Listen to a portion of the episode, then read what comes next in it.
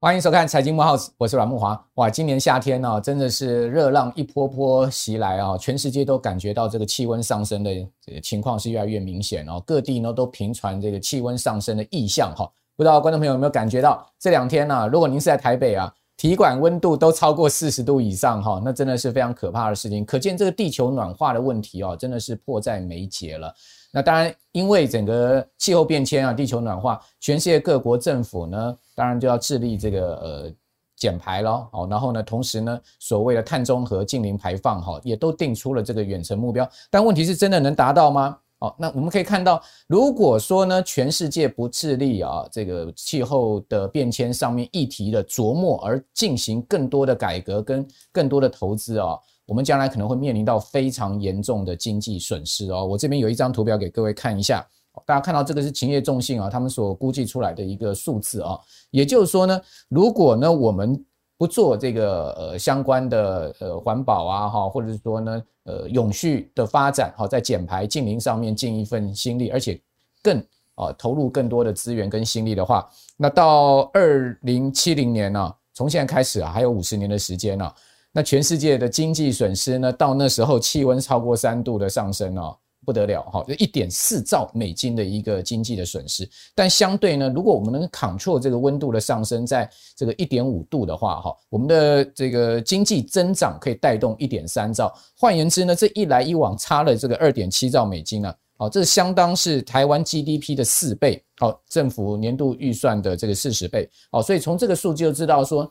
呃，如果我们不致力于这件事情，好，不单单我们这个生活会受到重大的影响，我们的这个呃粮食的安全也好，或者是说我们的海平面上升所造成的沿海地区的这个被淹没的情况也好，那这些呢都会让我们的子子孙孙来承受，同时他们也要承受巨大的这个经济损失。那但是如果往这一方面去投入资源，好，我们会发现它可以创造很大的一个经济收益。所以，那全世界各国政府当然要做啊，因为这个是一个迫在眉睫的问题。所以，我们今天呢，针对这个问题，同时我们也想到了，在这个问题下面的投资商机是什么啊？所以我们今天请到了两位专家啊。我们第一位请到的是鼎盛绿能的副总经理黄先凯，黄副总在我们节目现场，副总你好。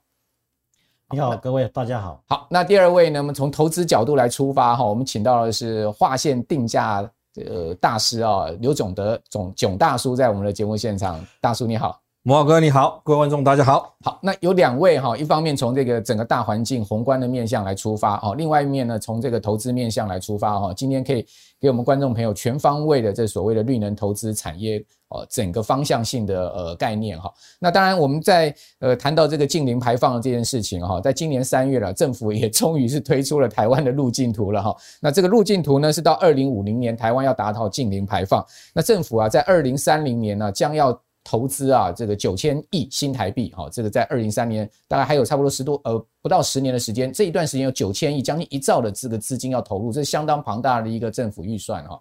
那同时呢，他也预估呢，如果说在政府的这个资源的投入下，可以带动民间投资达到四兆，换言之呢，就产生呃大概四倍的一个经济效应。那是不是真的有这样的理想呢？等一下我们来请教博士。那我们至于看到。这个呃，政府所推出来的二零五零年的净零转型的主要计划，刚刚讲到。到二零三零年呢，有九千亿的预算，这预算到底来从哪里来呢？我们看到这个派饼图，大家知道哈，这个派饼图大家看到有分三块的预算。那第一块呢是既有规划一千两百亿，另外一块呢是新增计划三千两百亿，还有就是国营事业啊，哦台电啊、中油啊，哦大家要分担投入的四千亿了哈。那我们主要的几个方向，第一个很重要的就是再生能源跟氢能哦。大家都知道现在全世界各国都积极在发展氢能源哦，这是未来一个兵家必争之地啊，非常重要的发展项。目这个项目要投两千多亿哈，另外电网跟储能也非常重要。我相信我们的观众朋友不希望再断电了，我们也希望说呢，大家家家户户都有智慧电表哈，所以在这一块上面哈，我们要投资两千亿。还有呢，就是低碳跟负碳技术有四百多亿哦，节能跟锅炉的汰换一千两百多亿。那运呃运具的电动化一千六百多亿，还有资源循环两百亿，呃，森林的碳汇哈八百多亿，以及近零生活呢两百多亿，就构成了这个所谓的九千亿的一个呃呃所谓的这个整个大饼了哈。那所以这边就要先请教黄博士，就是说，诶，这个饼我们看得到吃得到吗？哈，以及就是说企业界的现在目前可能的呃思考方向。那当然最重要还是一开始要请您来介绍一下什么叫做这个绿色产业供应链呢？OK，谢谢木华哥啊、呃，各位呃观众大家好。那我想，大家首先我们就呃依照这个呃经济呃行政院国发会他所推出给我们的二零五零的这个部分的资料，对，来先跟各位做介绍一下，然后我们来介绍一下。可能会受冲击的产业，或者是受益的产业。嗯、那其实我们从这张图里面，它是从全构面来告诉我们的一个情形，嗯、就是未来在我们的整个的二零五零净零减碳的过程里面的时候，其实绝大多数全球的做法都是把能源的耗损赶到用电力的方式来取代。嗯，那为什么它用电力的方式来取代呢？最主要就是因为我可以透过大型电厂的烟囱的碳捕捉的技术。嗯。把二氧化碳给固定下来。OK，那我如果开放给所有的这个普罗大众，大家都去你这边也烧，我这边也烧，那个二氧化碳我是减不下来的。没错。所以其实我们可以看到，在呃这个国发会的一个二零五零的近零碳排的一个部分，它大概分成三个部分来做规划。第一个就是非电力的部分。对。那非电力的部分呢，大概就包含所谓的住商，我们所谓的住商大楼。嗯。然后再来就是每天在我们路上在走的车子。是。然后另外呢，就是比较零星的，有一些我们在燃烧的时候，譬如说我们举个例子，其实在台湾有很多大。大量的一个燃烧呢，它可能是用木屑，哦，它可能是用所谓的稻壳的一些、嗯、一些废弃的这个材料，烧稻草之类的。是是是是是，那这一类呢，我们就称之为叫做非燃料燃烧。那它基本上都是希望把这个部分呢，全部的能够把它做一个节能的动作。嗯、所以在这个地方上面，我们会先看到的，包括住商大楼，我们会受到冲击。嗯，那在住商大楼里面，最大最大大概都是空调。对，那如果是一般的住户的话，那基本上面来讲，未来这个冷气业啊这一部分的商机，变频的商机就非常大。那如果是大型空调的话，这些电机业者它就有非常大的一个商机。是，然后再来的部分的话，其实它是在这个所谓的智能管理的部分。嗯嗯。所以在软件业的部分也会有非常非常大的一个一个在操作营运上面配合大陆在管理上面的智能管理的商机，也会透过设备是出来的。嗯嗯。那在这个车子的部分，那我们大家就不用讲了。最近其实电动车也是非常的热热门的一个部分。嗯、电力的部分的话，就是刚才其实木华哥有提到的，嗯、所以我们有几个比较大的区块。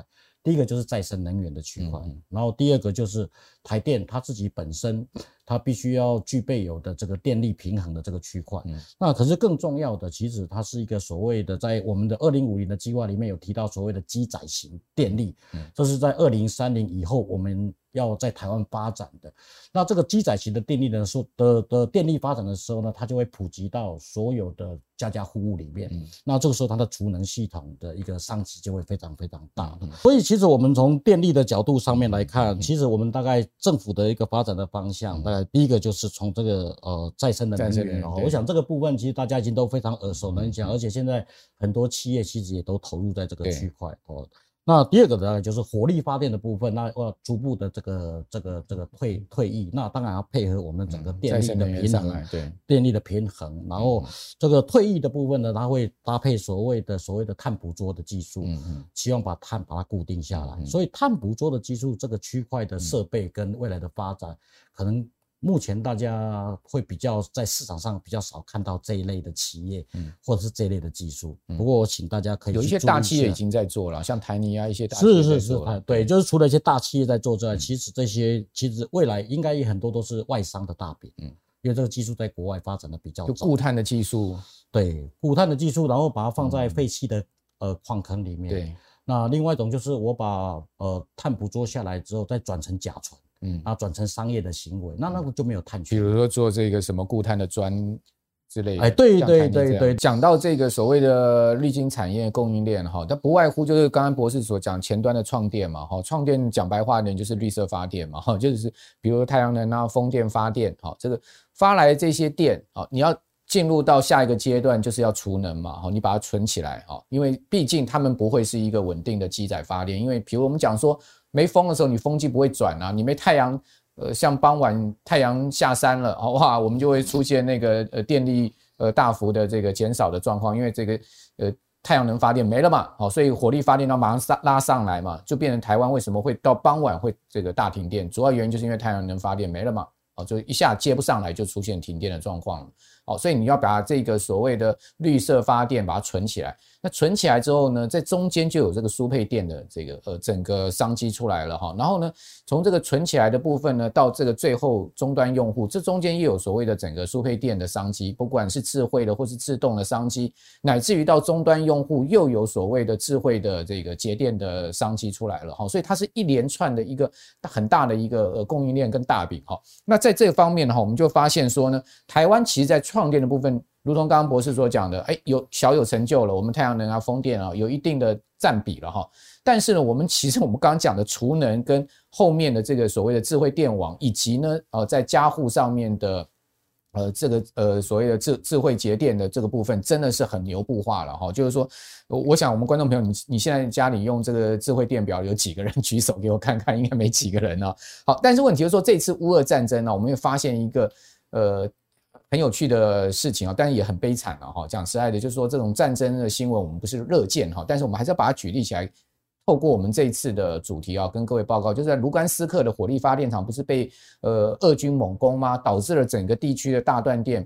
那时候呢，居然是有一个这个储电系统大大出风头，哎，这个又是特斯拉了哈。大家可以看到，特斯拉的储电系统呢，居然在这一次乌俄战争卢甘斯克火力发电厂被攻击的情况下大出风头，因为它有一个。呃，储电系统叫做 Power Wall，好，这个 Power Wall 呢，在当时呢就派上用场了，提供这个呃当地的居民啊，跟呃这个军方的电力使用哈，好，所以台湾现在目前的问题啊，我个人发现台电的问题啊，它其实呢不在这个发电端，好，这个呃出问题，为什么？往往我们说。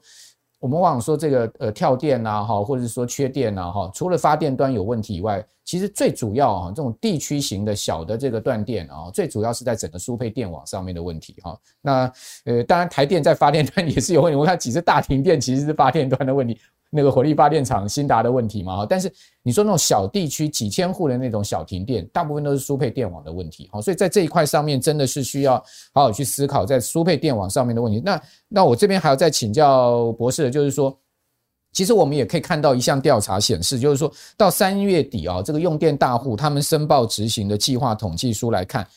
这个用电大户他们要怎么样去做他们的呃电力的分配？其实他们要做呃再生能源的投入的比重达到百分之四十六，然后他们呢要去买绿电凭证呢达到百分之五十五十，但是他们要自己去做储能系统的比率呢只有百分之三点四。请问我们刚刚讲说这个储能是这么重要的一件事情，为什么我们这些用电的工业大户他们不想做储能，反而是只想做呃再生能源的？这种或者气电共生类似这种，或者是说呢，要去这个买像台积电买绿电凭证呢？为什么？慕驊兄，您刚才有提到了，就是说为什么现在这些被管制的大户，他宁愿去选择其他的，而不选择储能？除了刚才我们讲的价格因素考量之外，其实最主要是在我们的能源再生条例里面，它有提供四个方案。嗯，储电是最烂的方案，所以商人哈基本上面将本求利。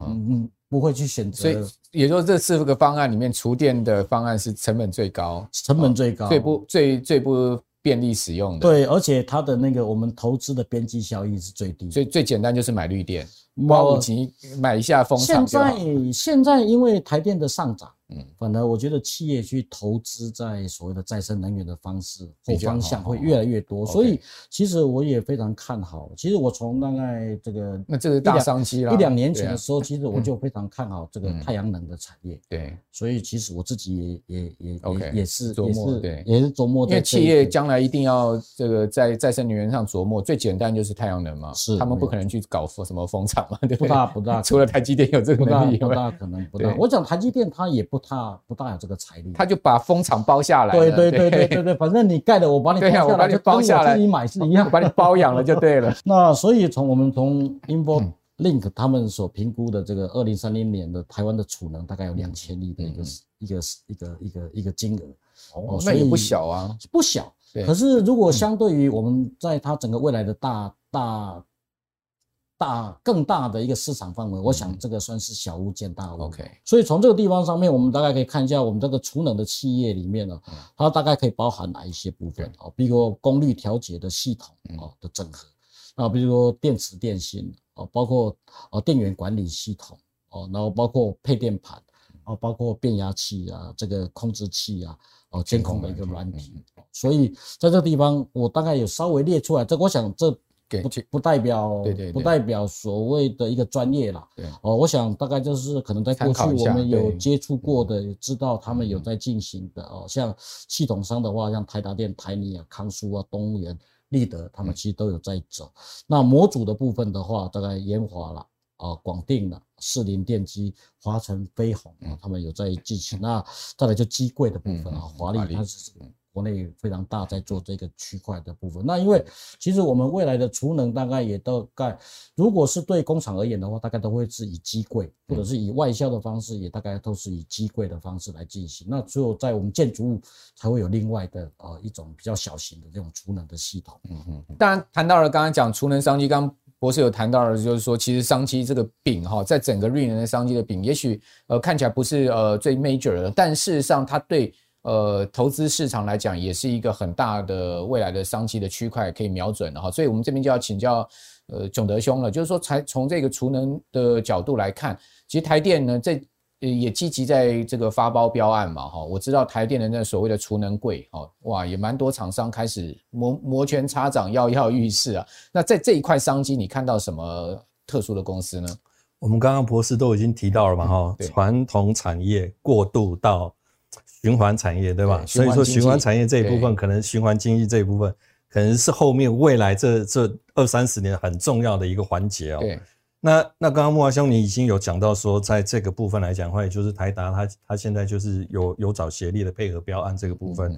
那我有我有去了解一下了哈，也就是说，在这个部分哦，现在目前当时也就是在所谓的这个这个 A 哦，这个这个所对哦，这个部分来讲的话。Automatic frequency 这个 control 这个部分，嗯，它它当时总共这个标案是三十家，对，三十家下去标，然后只有五家得标哈。那这个标案规模很大吧？很大很大，好像九千亿是不是？对对对，好。然后这当中来讲的话，五家其中有两家目前来讲是上市公司嘛，嗯，好，那这两家的话，一家就是台泥，哦，那另外一家就是大同，哦，那很可惜台达电居然没有标到。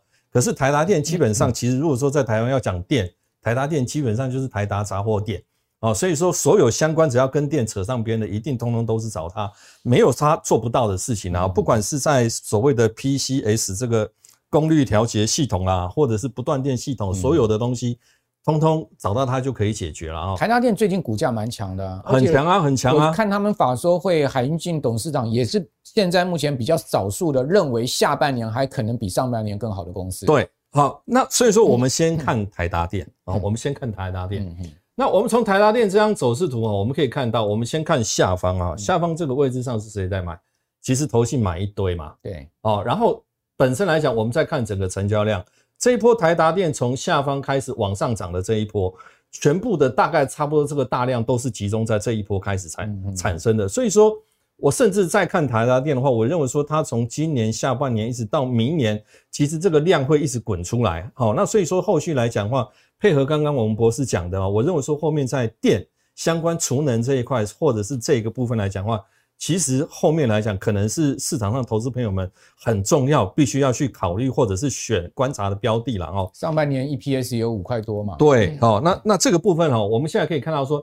台达电，你看它的走势哦，它是一个四十五度的仰角，嗯，哦，直接从一个下降通道有没有？对，哦，一个下降通道，然后直接就往上突破了，哎，往上突破了啊。那现在如果说我们真正是以技术分析的角度来看的话，也就是说，这个通道本身来讲的这个通道的这个空间一倍，现在台达电涨势大概差不多，也就是突破之后已经满足一倍。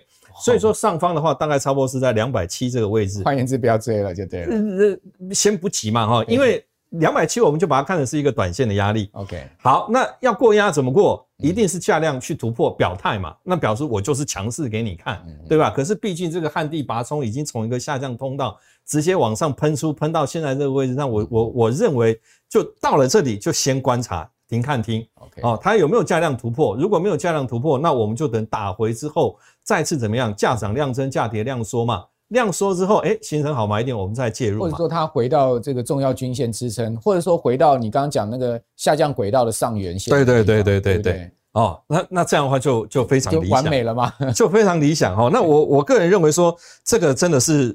今年我我在看哈，整个在所谓的电储能相关这一块的话，真的是投资人应该要去注意的。不过一般投资人都是这样子，涨的时候他有兴趣追，跌下来的时候他就冷了。哎，几乎都是这样。你现在跟他讲说跌下来在呃量。呃，价跌量缩的时候进场，遇到均线反呃支撑的进场，就大家都到那时候都不。我当时我当时在下方跟投资人在讨 在讨论台达电的时候，我说这个是很不错的标的。对，投资人跟我讲的是哦，投资人跟我讲的是说，哎，这个这个这个股性很牛啊，对，这个不会动啊。结果你看人家是这样子涨的嘛，对不对？哦，所以说这个。这个就是市场的投资人，其实观点不同，见仁见智了。不过我觉得今年台达电算是真的，呃，这一波算是真的非常强势。对啊，领涨股。那那我们来，我们另外再看回来啊，这次这次个股，当然我们就有提到了嘛。那博士慕驊哥这边也都有提到台泥。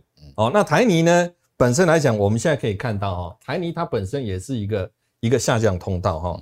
那这个下降通道目前来讲，台泥如果说我们把它还原全值，哦。它现在目前的股价其实应该已经是突破这个下降通道上来了，嗯嗯，哦，其实走势也不算弱啦，哦，但是呢，如果说我们不还原全值的话，它正好就是打在这个下降通道的位置，对，哦，那所以说也等于是说要稍微停看听一下嘛，嗯，哦，所以你看这一波哦，大概差不多同属性的个股的部分哦，其实大概涨到现阶段。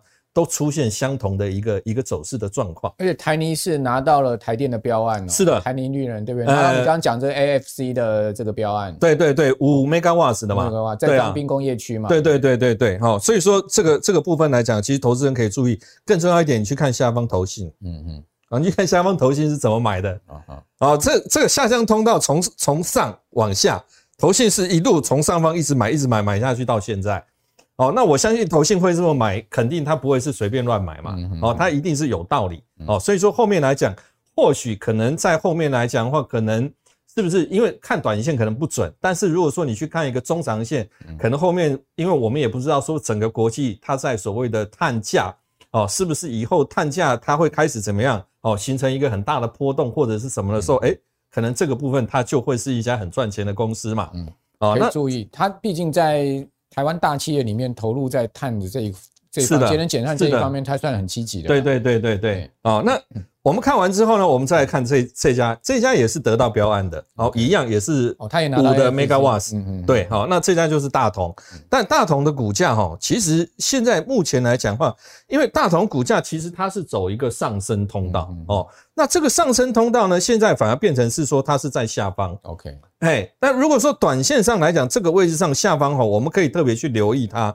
留意它什么呢？也就是说，它会不会跌破这个通道？嗯，其实它反而会变成是现阶段很重要一个观察指标股。如果说它下降这个上升通道，它能够守稳不跌破，那表示说后面这个地方其实它会有机会往上走。那如果说大同后续它这个价格是往上走的哦，那相对来讲的话，也就表示说。应该更确定台泥或者是台达电，其实股价短线上涨多压回，应该形成支撑之后，后面都是很好的买点。嗯、哦，那我们可以用这样的方式去看。OK OK，好，那这个是大同的部分。那另外呢，我们当然也要去讲一下哈，就是所谓的这个不断电系统，这个小兵啊，因为毕竟台泥、台达电或者是或者是大同，这个都是大股本的公司嘛，哈，那所以说很多投资人其实不见得爱。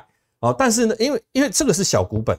哦，这家公司是小股小股本硕天了哈，那它就是做不断电系统，而且它不断电系统占它整个营收比重是五成以上。嗯，哦，那你看它的股价就非常强势哦，它是不是一个上升通道，然后直接往上，而且它是最近表现整个上升通道，它是遇压不是压，它是直接满足再突破哦，所以说相对来讲，其实它是最强的。OK。哦，那那这家公司就是提供给大家去注意，然后你去看下方哦，不管是在所谓的主力啦，或者是外资的买盘部分，都是在后面这一段去推出来的，表示什么？表示说这个股价后面应该还要再往上发展的空间非常大。不过我们还是建议投资人啦，哦，因为毕竟现在大盘不是很稳啦，对，哦，那所以说尽量还是就是说不要去追啦，哦，有机会打回的时候形成支撑，哎，有好买点我们再来介入，这样会比较好一些。好。这 UPS 股票大涨，是不是预告了台湾马上要缺电了？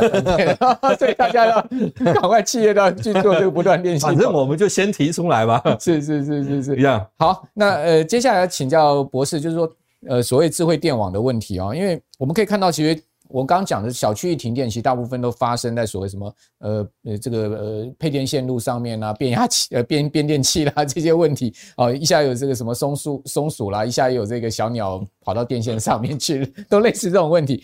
所以可见哈，这个发电端的确也有问题，但是呢，我们在呃这个呃配输配电端呢，其实也有很大的问题哦。那台电宣布要投资一百六十二点五亿啊，展开这个叫做配电系统强韧计划。哦，设定呢，我们这个每户停电的时间呢要减少哦，但是根据台电统计啊，哦，这二零二零年每户平均的停电时间呢，虽然较前一年减少，但停电次数跟 这个所谓的路线损失率不减反增哦。那同时呢，每户停电的时间我们居然是韩国的一倍。好，那郭台铭董事长，呃，前前鸿海董事长郭台铭也讲出来，就是说。台湾呢、啊，二零二二年一定缺电了哈，所以说从这个呃输配电路的系统来看，您可以看到什么商机呢？我们大概可以从台电的这个这个网站上面，对，它有一个叫 AMI 的系统。那所谓的 AMI 系统，我们就称之为叫做智慧电网的一个基础部件的系统。嗯，那上面这个数字呢，一百六十九万呢，是现在目前台湾所有的。智能电表的数量，OK，所以各位就可以知道，从这个数字看到这个做智能电智能电表的未来还有多大的市场的空间。嗯，哦，那应该基本上面来讲，在整个的一个系统部件上面来讲，呃，照理讲，我觉得涵盖百分之八九十、七八十所有的一个呃我们用电的住宅。基因基本上未来都会换成所谓的智能电表，对哦，那所以智能电表的一个厂商的部分，我想大家可以去去琢磨。嗯嗯，那那我们从下面的数字，我大概拿只有拿两个县市的，一个是台北市的，一个是新北市的。哦，那个大家都知道台北市跟新北市的人口有多少？那台北市有三十呃三十万的智慧智慧电表，然后这个这个呃新北市人口更多，结果它更少。哦，所以在这一块未来的一个区块里面，我想它整个政府在这一个区块的投入一定会加大力度。对，为什么加大力度呢？其实它最主要跟我们台电，它想要哦发展的整个的一个电力自给自足，或者是机载型电力，它是有非常大的一个关联度的。那所以呢，在透过所谓的一个呃智慧电表，其实我们真正想要营造的是所谓的智慧电网。嗯。哦，电它是由不但是由每一个地方它可以自己发出来，而且可以互相的调配调配去协助供应其他的地方。那由小区块变成中区块，变成大区块，就有点类似我们这个四 G、五 G 的这种封包的方式的一个这样的一个概念，这是一个智慧电网的概念。那另外来讲就是一个 AMI 的一个系统，那这个就所谓的这个智能的一个搭配的一个系统。那这个智能的搭配的系统，其实未来。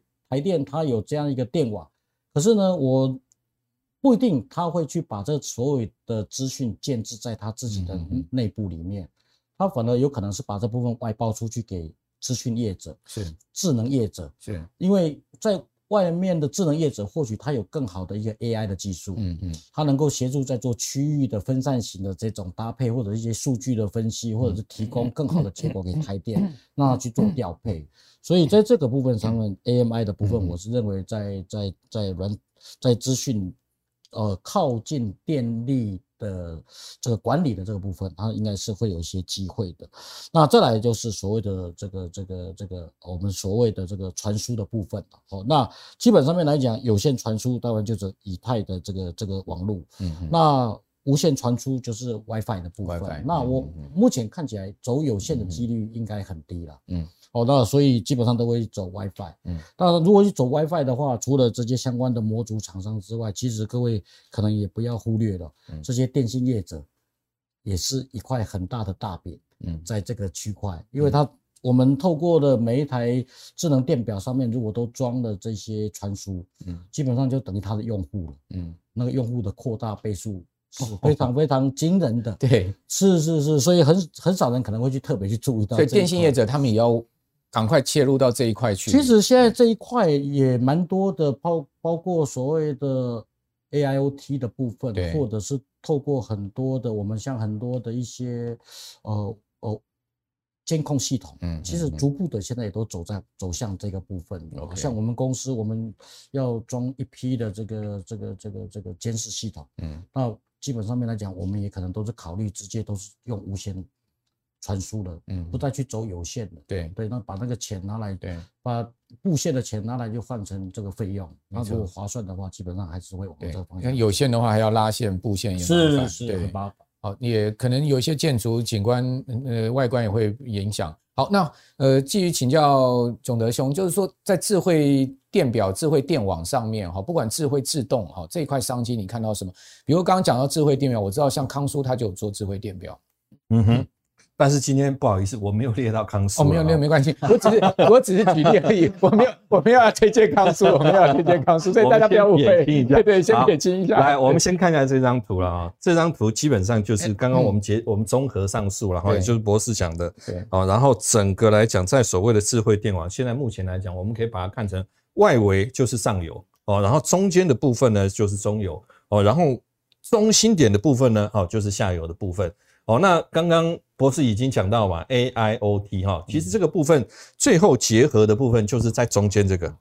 哦，那这个 AIoT 哈，它它主要它强调的就是什么？工业电脑，大型的工业电脑。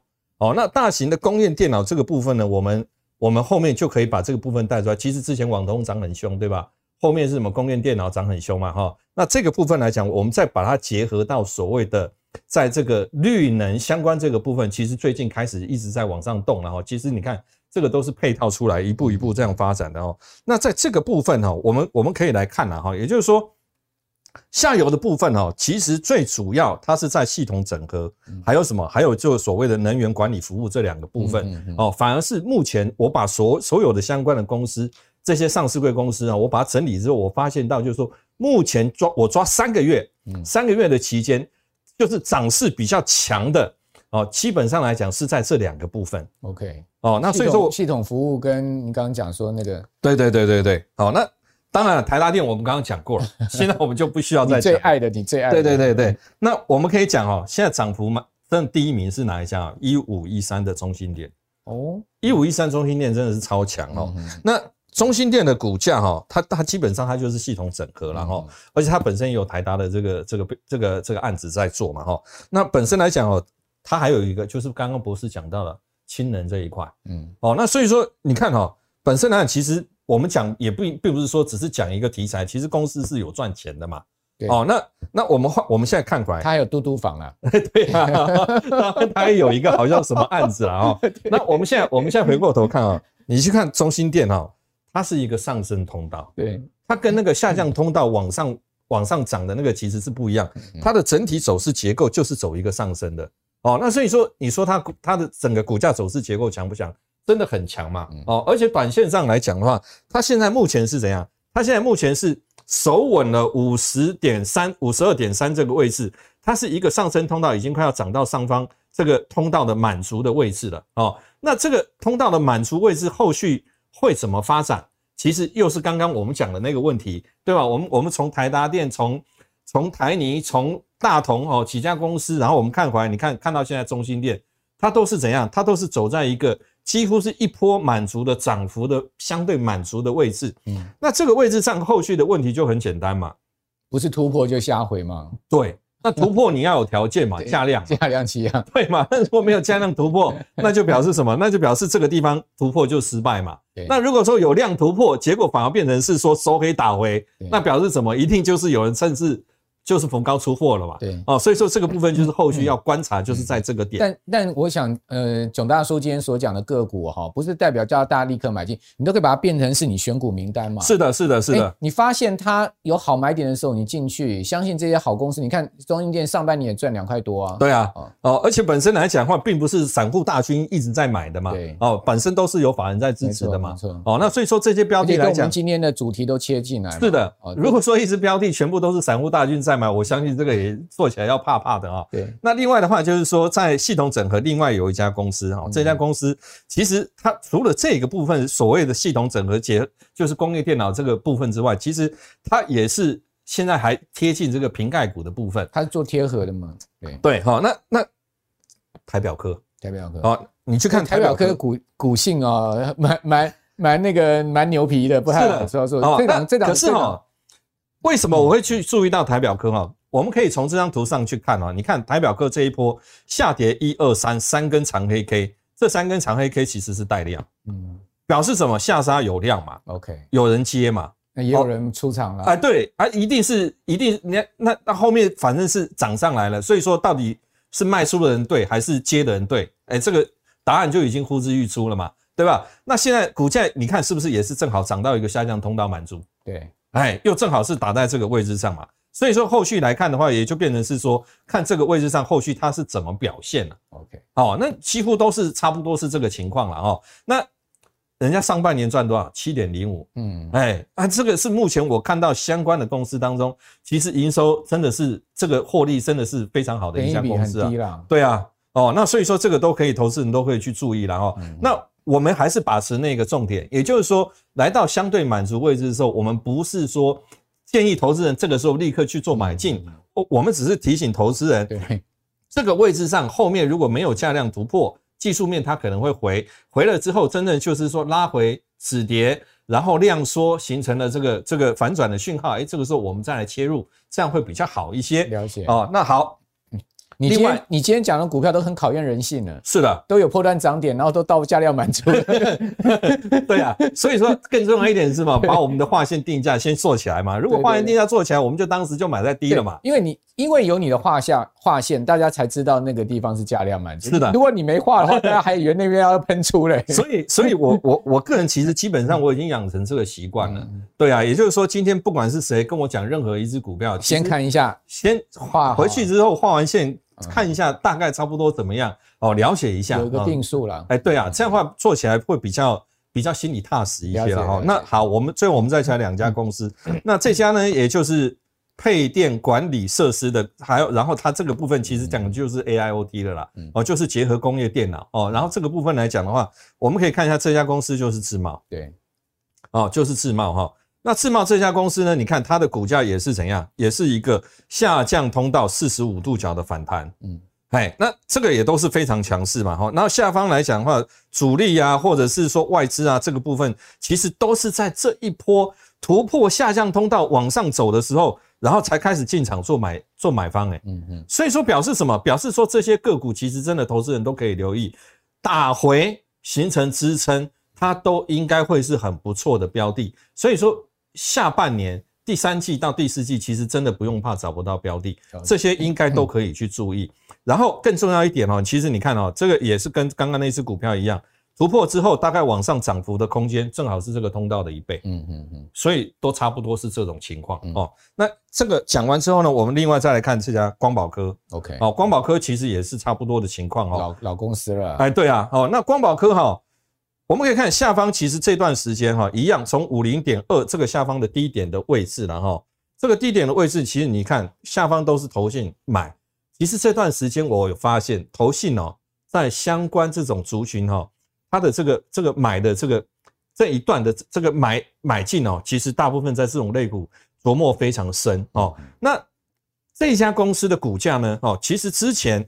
它之前有一个比较大的量哦，这个比较大的量应该是差不多在六月五月底六月那个时间哦。那这一根这一根量呢，它原来我我我把它设定成是短线上的一个压力哦，但是这个压力呢，它在它在大概差不多七月下旬那个时间点，一根长红直接突破了，而且它是带量突破，这就是刚刚我们讲的嘛，压力怎么过，价量齐扬突破就是就是强嘛。那果然就是价量齐扬突破之后，你看隔天一根小黑 K。然后手稳下方低点之后，它就开始往上冲了嘛。哦，那所以说这只个股来讲的话，短线上哦一样的情况哈，也就变成是说，只要它打回形成支撑，都是好买点嘛。了解。哦，所以我我认为说下半年呢哈，下半年尤其是在我们现在八月份哈，八月下旬这段时间哦，可能在投资人可以去留意相关的这个类股族群，并不是说一定要立刻买，除非说你看到说这个时间点整个整个市场买气回归。然后整个大盘的成交量放大，那当然就另当别论。否则的话，短线上一定是拉回量缩之后再来接续。我觉得这样的话就会比较理想。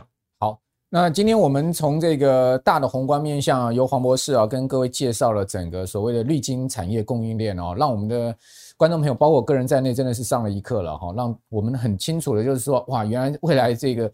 呃，产业跟全世界发展的这个方向是要往这个方向大力的，而且大幅的推进啊。同时，这个商机跟这个饼很大了哈，就看呃我们的观众朋友，您个人可不可以抓到这个商机？但我们个人可能只有这个在股票市场、基金啊哈、ETF 上面的投资，但企业界哈，他们真的就是要大笔的心力去投资，因为本身企业它有这个。